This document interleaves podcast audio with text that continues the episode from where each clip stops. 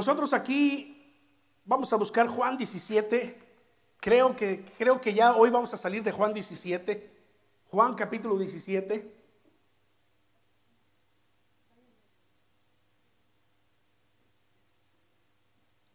Y mientras lo buscamos, aprovecho a saludar a nuestros hermanos que nos siguen a través de las redes sociales como Facebook y como YouTube, en donde transmitimos y donde el video se queda allí para los que luego más tarde eh, eh, escuchan el mensaje y cantan al Señor con nosotros. Bienvenidos y gracias por estar aquí con nosotros. Juan capítulo 17. Juan capítulo 17 es la oración intercesora de Jesús por sus discípulos, como ya lo habíamos estado estudiando, pero también Jesús oró por nosotros, por eso titulé a esta serie Jesús oró por ti. ¿Te imaginas tú allí en la oración de Jesús? Mira, para nuestro Dios no hay nada imposible. Y yo estoy seguro que aquella noche Jesús orando por sus discípulos y luego orando por todos los que íbamos a creer por la palabra de, de ellos, Jesús vio nuestro rostro allí. Quizás si tú lo quieres así en una fracción de segundos, Él nos conoció, porque dice la escritura que Él nos conoció desde antes de la fundación del mundo. Él sabía que usted y yo íbamos a estar hoy aquí escuchando la palabra del Señor. Él sabía que un día usted iba a estar buscando su presencia. Así que Jesús oró por ti. Y esta eh, oración en Juan 17 es una oración que tiene diversas diversas peticiones del Señor, de nuestro Señor Jesucristo al Padre orando por sus discípulos, orando por todos nosotros, pidiendo que seamos guardados pidiendo que seamos uno, pidiendo que seamos santificados en el interior, sabiendo que íbamos a estar en un mundo lleno de maldad. Señor, santifícalos. Hay una cuarta petición que al final del mensaje hoy la vamos a mencionar. La semana pasada veíamos cómo el Señor Jesús dice, he manifestado tu nombre a estos hombres que me diste del mundo les ha dado a conocer tu nombre y decíamos que no, no se trata de decirle a la gente, ah, el nombre de Dios es tal. Como por ejemplo podríamos decir, el nombre de Dios es Jehová. Mm, para empezar, Jehová ni siquiera se acerca al original hebreo del Antiguo Testamento. Porque quizá usted no lo había oído, pero el Antiguo Testamento en nuestras Biblias originalmente fue escrito en hebreo y en arameo, lenguas del pueblo de Israel antiguo. Originalmente fueron libros escritos para el pueblo de Israel. Nosotros como iglesia los reconocemos como inspirados por Dios y por eso lo tenemos en las sagradas escrituras. Pero fueron escritos en, en hebreo. Y el nombre quizás más acercado para mencionar a Dios sea Yahvé se ha transliterado en español a Jehová, pero ninguno de los dos le hace justicia al verdadero nombre, que eh, en realidad significa yo soy, yo soy. Y es la idea del verbo ser en toda la extensión de la palabra, en, en un sentido eterno. Dios es. es no, no, no es que Él vino a ser. Porque si decimos que vino a ser, entonces estamos diciendo que Dios no es eterno. Porque todo lo que viene a ser no es eterno. Ustedes y yo vinimos a ser. Nacimos un día. Nos engendraron nuestros padres. Y vamos a morir un día. ¿No? Usted y yo vinimos a ser. No somos eternos. Pero Dios es. No vino a ser, sino es. Eso es lo que significa el nombre de Dios. Y no es que Jesús le decía a sus discípulos, hey, el nombre de Dios, pues bueno, pues es este. No. Dar a conocer el nombre, como decíamos la semana pasada, era dar a conocer el carácter de Dios, la naturaleza de Dios. ¿Quién es Dios? Y entonces Jesús le dijo a sus discípulos en Juan 14, Si me han visto a mí, han visto a mi Padre. Si crees en Dios, cree también en mí. El Padre y yo somos uno. Y, yo me iré, pero vendremos a ustedes en el Espíritu Santo. Padre, Hijo, Espíritu Santo, el mismo Dios. Oh, qué gran misterio. Si quiere eh, que hablemos más sobre este misterio de la Trinidad, invíteme a comer un día a su casa y con gusto platicamos. Yo soy todoterreno, no, no se preocupe por qué va a preparar. A mí deme lo que usted prepare y yo me lo como. O sea, no, no, es el tiempo aquí para expandir este tema tan grande de la Trinidad, ¿verdad?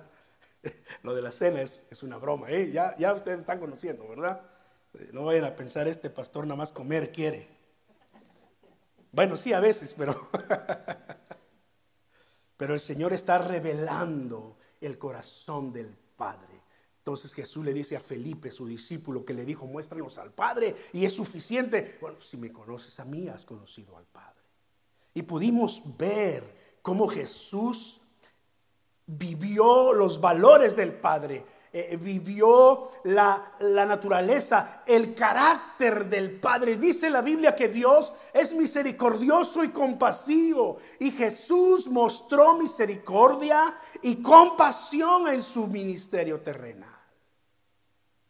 ¿Se acuerdan aquella mujer? Mencionábamos eso, que fue sorprendida en pecado y la ley decía tienen que apedrearla y todo el mundo tenía ya sendas piedras en la mano para aventarle. Y Jesús dice la Biblia que escribía, mientras aquellos acusaban, Jesús escribía el misterio de que nunca vamos a saber qué escribió el Señor en el suelo, pero él escribía en el suelo. Algunos dicen tal vez estaba escribiendo lo, lo que decían los profetas, misericordia quiero y no sacrificio, porque eran religiosos los que estaban allí queriendo apedrear a aquella mujer. Y, tanto insistían y Jesús se levanta y dice, el que esté libre de pecado, que arroje la primera piedra. La escritura nos dice que uno a uno soltaron esas piedras ahí y se fueron con la cabeza agachada. Las palabras de Jesús calaron hondo, hicieron reflexionar a esa multitud excitada por ver sangre. Y fue suficiente para que ellos se dieran cuenta que todos aquí, si de eso se tratara, todos aquí merecemos ser apedreados. Pero Jesús mostró el corazón del Padre. Jesús mostró misericordia. Él no tenía ningún problema en sentarse a comer con pecadores. Y los religiosos lo acusaban diciendo, el maestro de ustedes a sus discípulos les decía, le gusta comer con publicanos. Los publicanos eran los cobradores de impuestos, que eran considerados pecadores porque siendo judíos, le cobraban el impuesto a los judíos para dárselo a los romanos. Eran considerados traidores, eran considerados de lo peor. Su maestro se sienta a comer con publicanos, pecadores, prostitutas.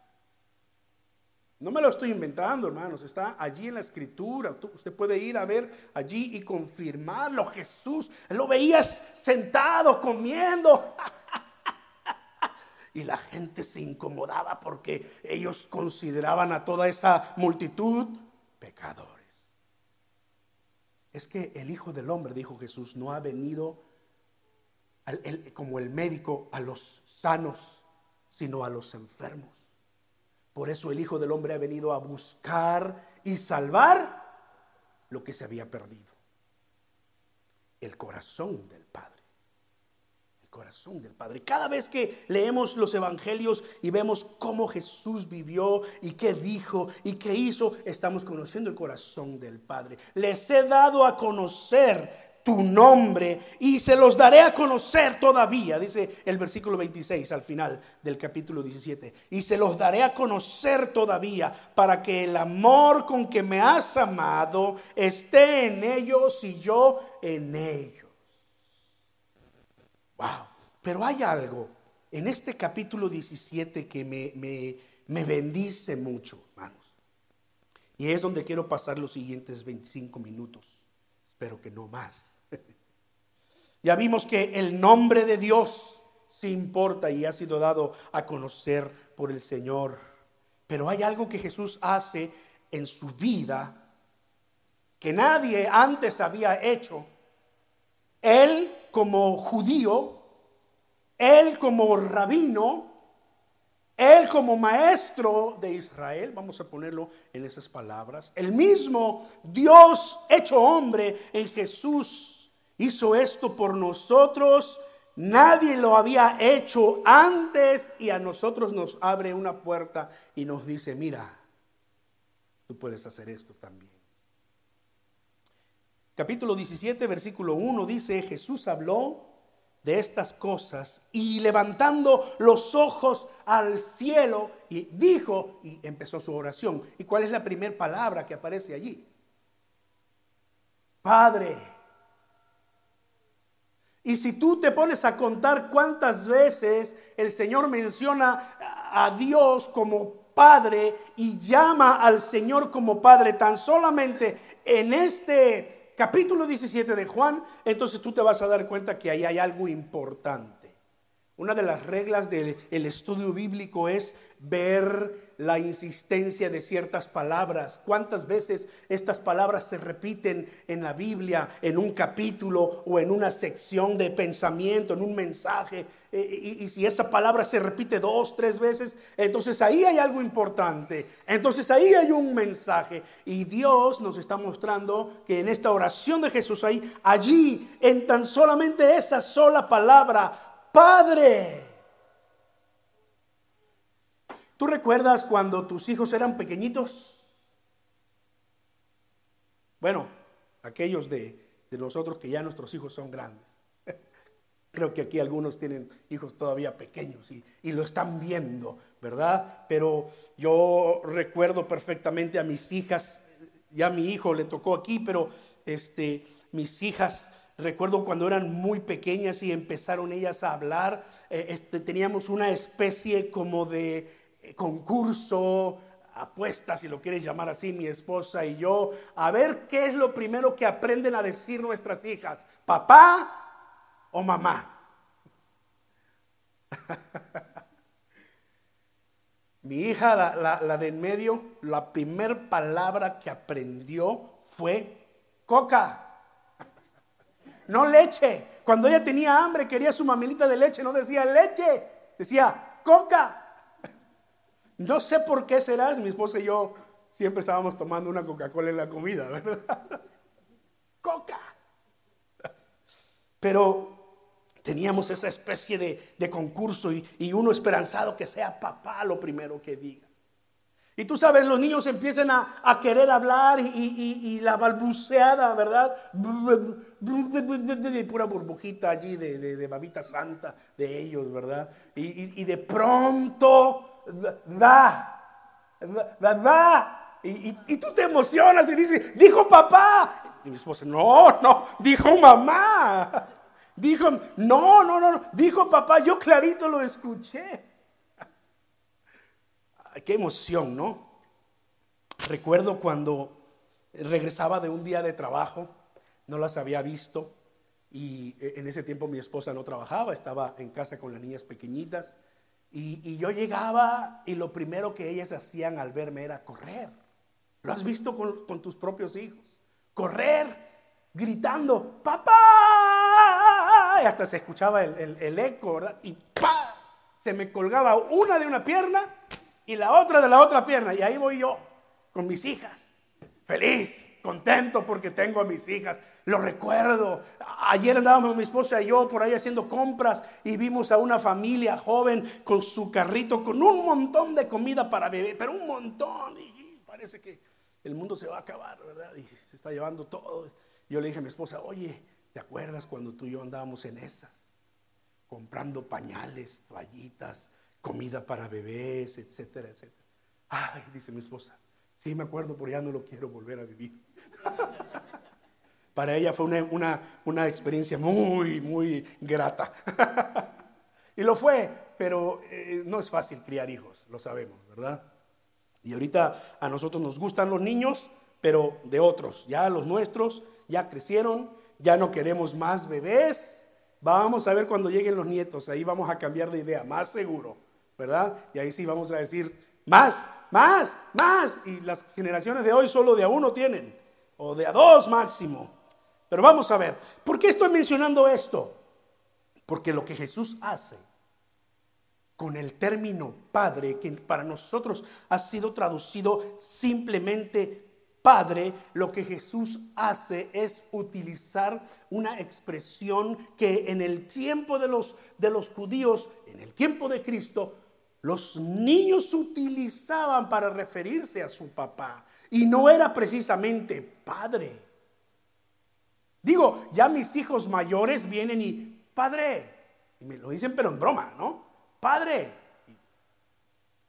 A veces me llaman por mi nombre mis hijas para molestarme. Ociel, soy tu papá para molestarme, pero no los niños pequeños. Los niños pequeños no te van a llamar padre. Digo, a menos que estén enojados. te van a llamar, ¿cómo? Papá, papi, pa, papito, ¿Sabes tú que la palabra que Jesús está mencionando aquí, como Padre, y cada vez que la menciona en los evangelios, es la palabra que los niños le decían a su papá de manera natural. Papi, papito, papaito, ¿han escuchado esa? Papaito, papiringo. Bueno, pero esa es la oreja, ¿verdad? Pero, pero palabras como esas, ¿no? Papaito, pai, papacito. Si sus hijos son como los míos, cuando quieren algo le van a decir así, papito, papito chulo, papito lindo. Cuando quieren sacar una ventaja, se acercan así, ¿verdad? Ah, tú algo quieres, a ver, ¿qué pasó? Dispara. ¿Me puedes comprar? Jesús, al hacer esto, rompe todo el esquema de oración que tenían los, los judíos en su tiempo. Sí consideraban a Dios como Padre, sí, pero no le llamaban Padre, mucho menos papi, papito o pa. No, al contrario, los eh, religiosos del tiempo de Cristo les gustaba orar con frases muy rebuscadas, con palabras eh, eh, rimbombantes, que sonaran demasiado espirituales. ¿Por qué? Porque les encantaba que la gente los alabara. Les encantaba que la gente dijera, wow, qué espiritual que son. Y Jesús dijo, mm, ok, de cierto les digo, ya tienen su recompensa. ¿Cuál es la recompensa de sus oraciones? La alabanza de la gente. Les gustaba orar que todo el mundo los viera.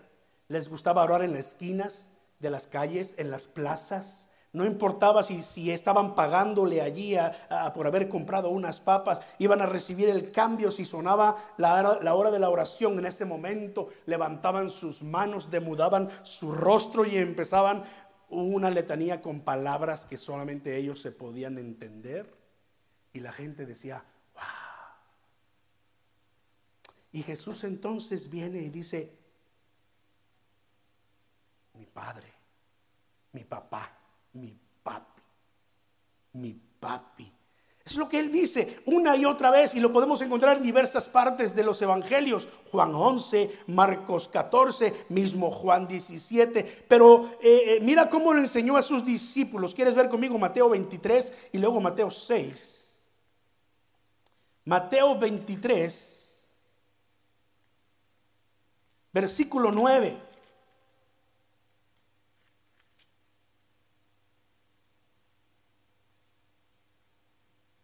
y no llamen a nadie su padre en la tierra, porque su padre, mi, mi, Biblia pone padre aquí con P mayúscula porque está haciendo una referencia a Dios, porque su padre que está en los cielos es uno solamente.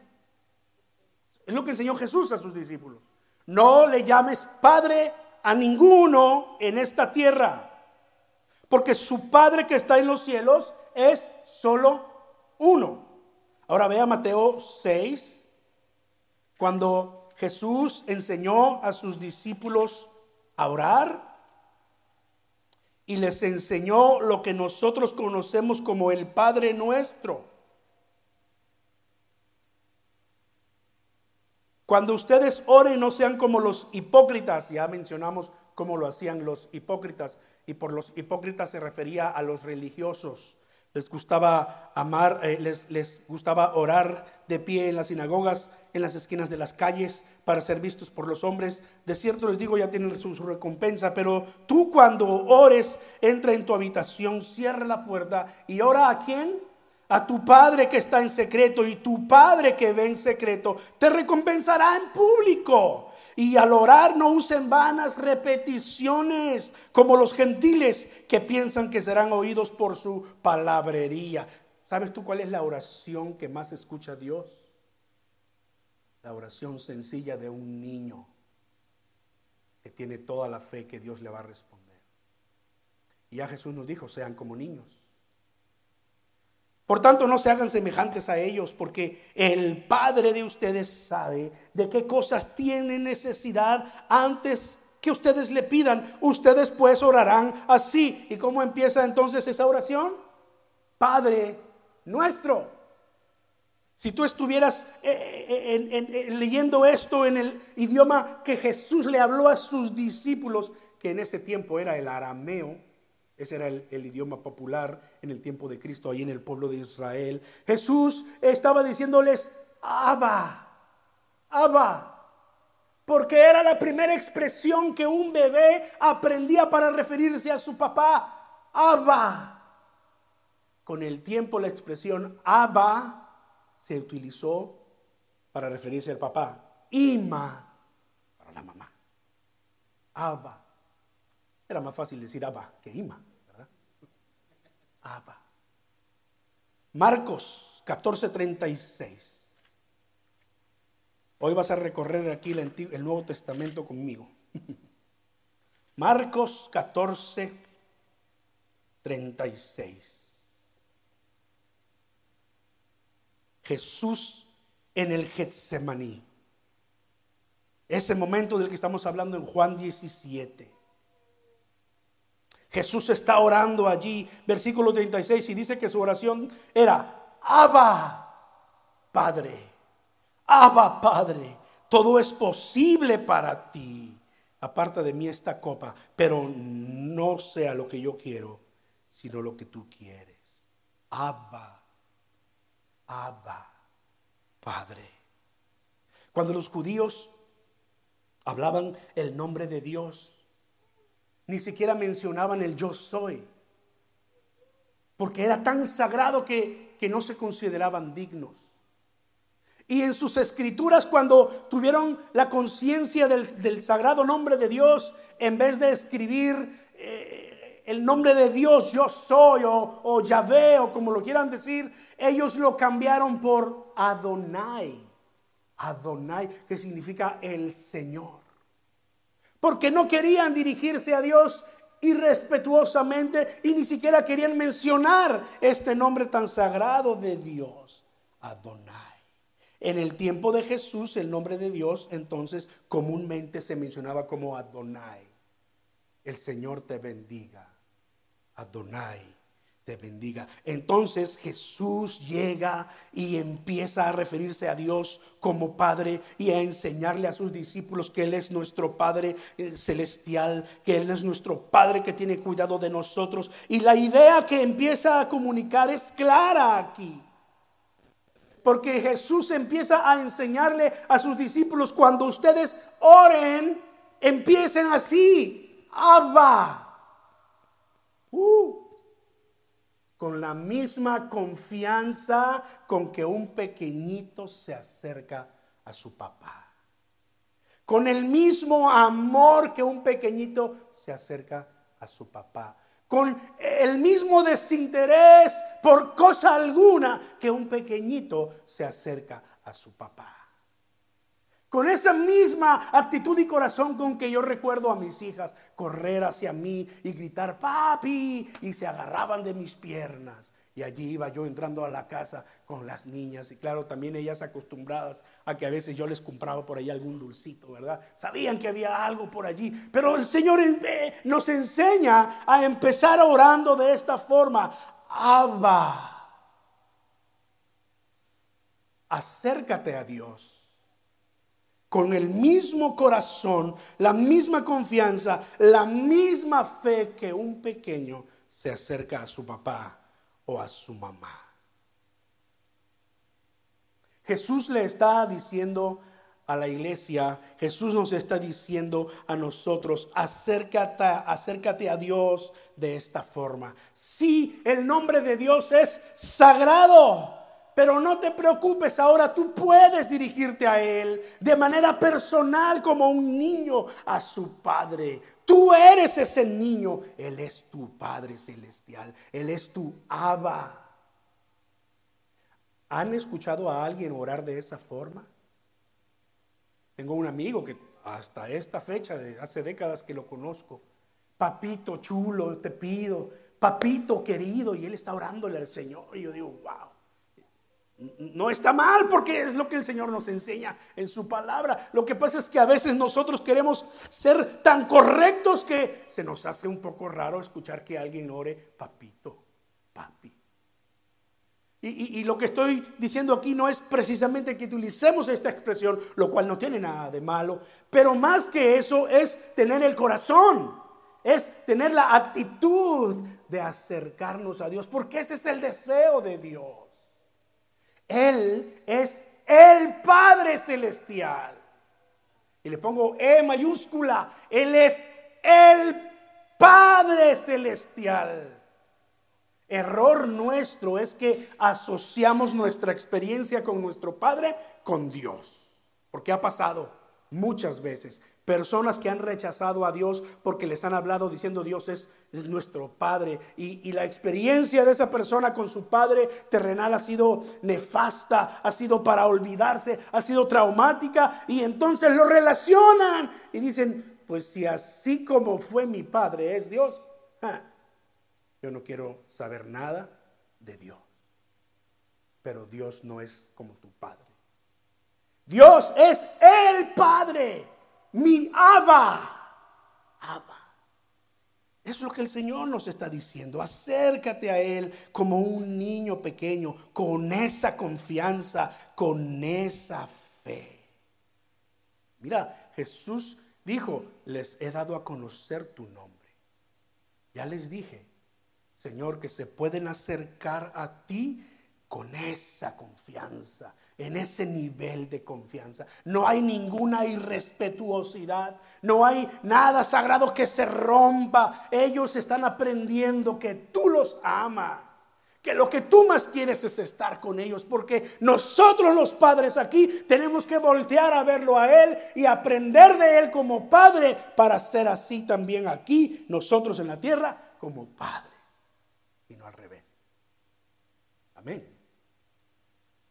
Si nosotros conocemos el corazón de Dios como Padre, vamos a entender a nuestros hijos. El Padre Celestial nos ama entrañablemente, incondicionalmente. Tan así que dio la vida de su propio Hijo para acercarnos a Él. Pero el Padre también nos disciplina, ¿no?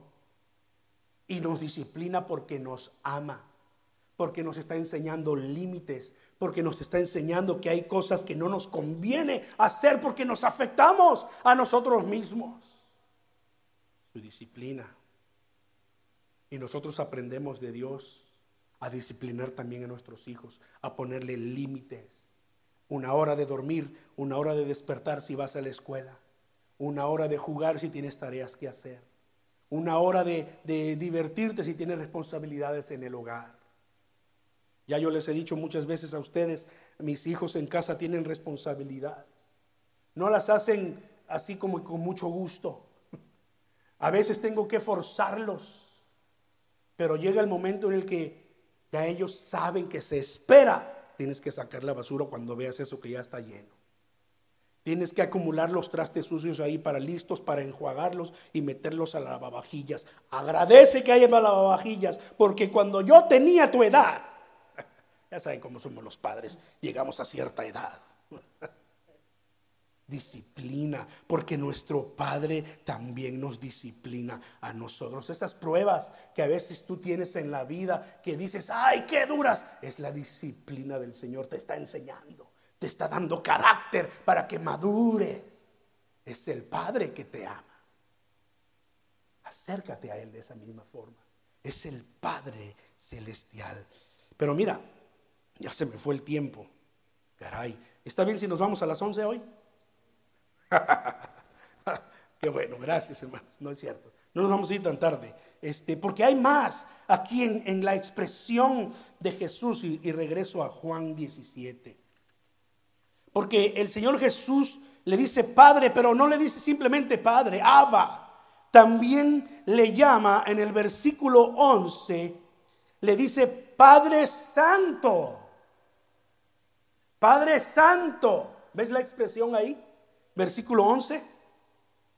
Ya no estoy más en el mundo, pero ellos están en el mundo y yo voy a ti. Padre Santo, guárdalos en tu nombre que me has dado, para que sean uno, así como nosotros somos uno. Esta expresión Padre Santo es exactamente lo que significa nuestro Dios, nuestro Padre. Él es santo. En Él no hay injusticia, no hay mancha de pecado, no hay doblez, no hay hipocresía, no hay nada oscuro. Su amor por nosotros es puro, es santo. Él es el Padre celestial. Y Jesús está haciendo esta, esta declaración de Padre Santo en el contexto en el que está orando para que sus discípulos sean guardados en medio de un mundo perverso.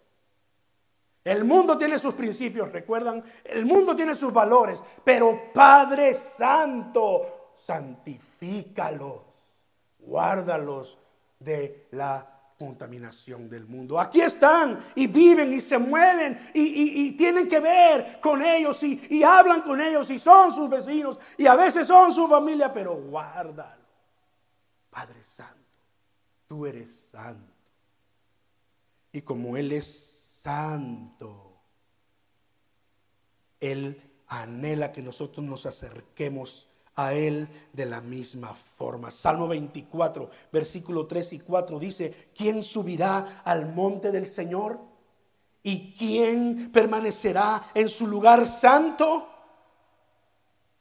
El limpio de manos y puro de corazón. El que no ha elevado su alma a cosas vanas, ni jurado con engaño. Uh. él recibirá bendición del Señor y justicia del Dios de salvación. Lo que dice el Salmo 24. ¿Quién subirá al monte del Señor? Pues el limpio de manos, puro de corazón.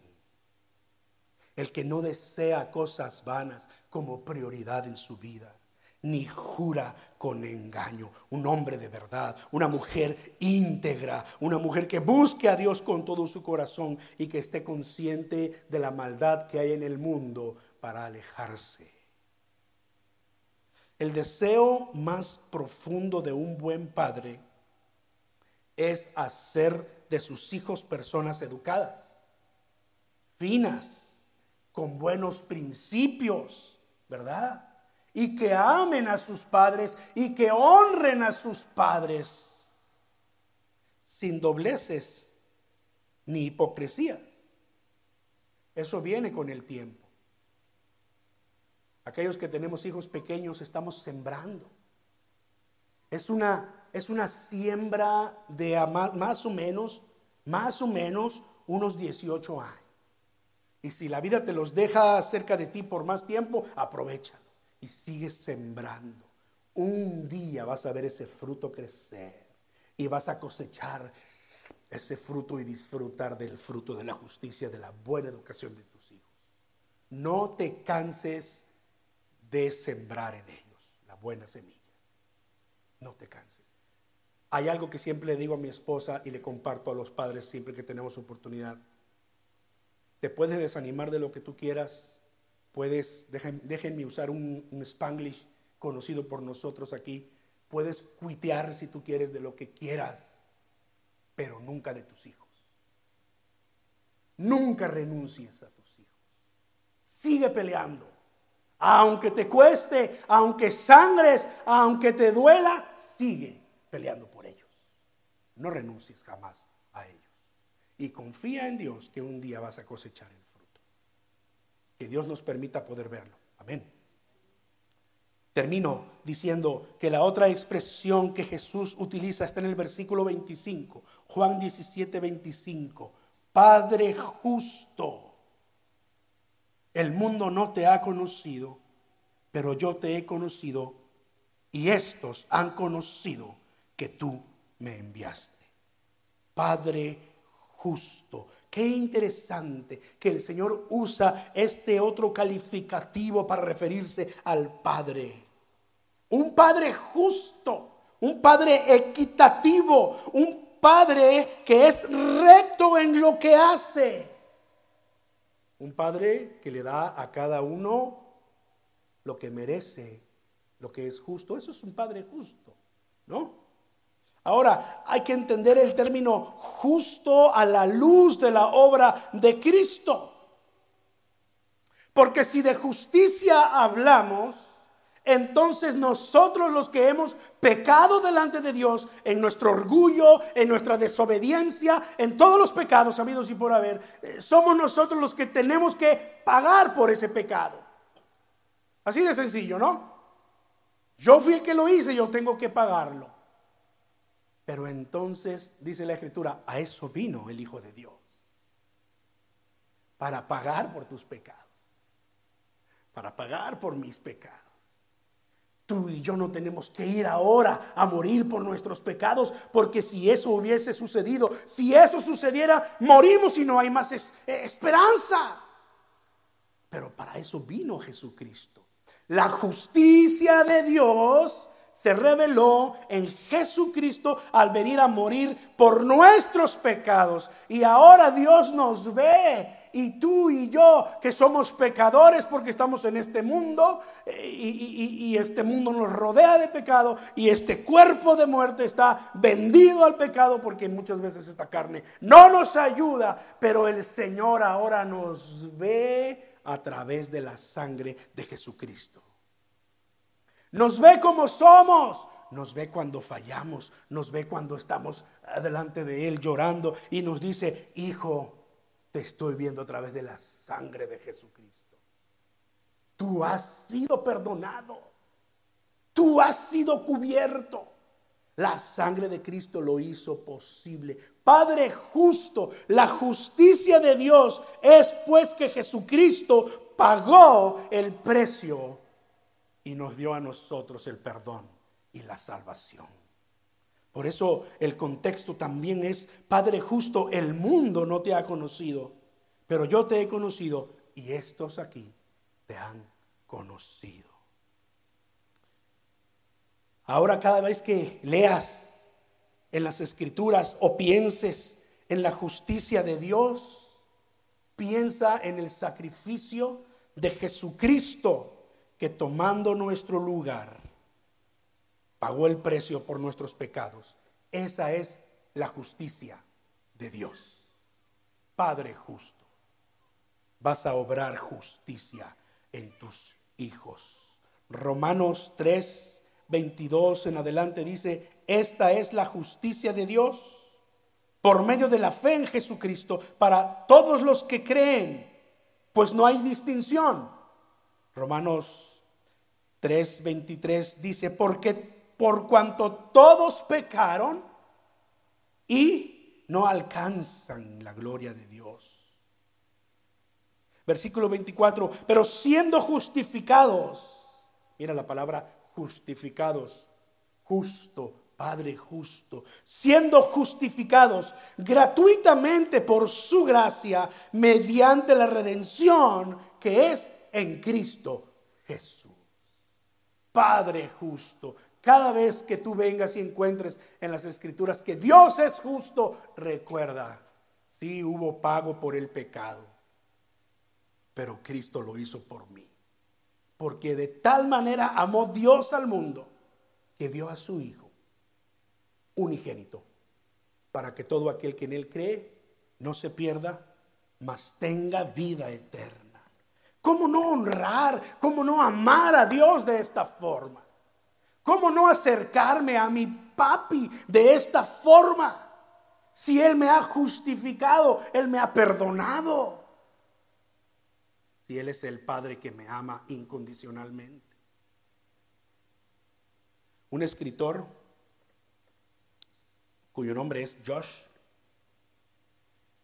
eh, escribió un libro sobre adolescentes y llega un punto en el que dice tienes que amar a tus adolescentes, a todos tus hijos, pero en especial a tus adolescentes, están pasando por una etapa de, de cambios hormonales, cambios físicos, mentales, espirituales, de todo. Tienes que amarlos incondicionalmente.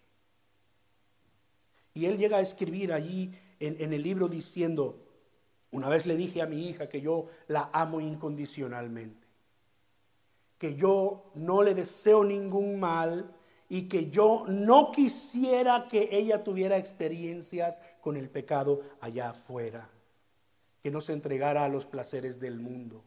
Pero si por alguna causa ella no me hiciera caso y ella cometiese una de esas cosas por las cuales los padres muchas veces señalan a sus hijos y los corren de la casa y les hacen la cruz y etcétera, etcétera, quiero que sepas que yo te voy a amar incondicionalmente y que nunca dejarás de ser mi hija y que tú eso no lo puedes ni cambiar ni Amor incondicional. Mire, quiero hablar de Dios y termino hablando de la familia. Pero eso es a lo que el Señor nos llama, tener una relación de padre e hijo con Él, abierta, franca, sincera, sabiendo que Él es nuestro Padre Celestial.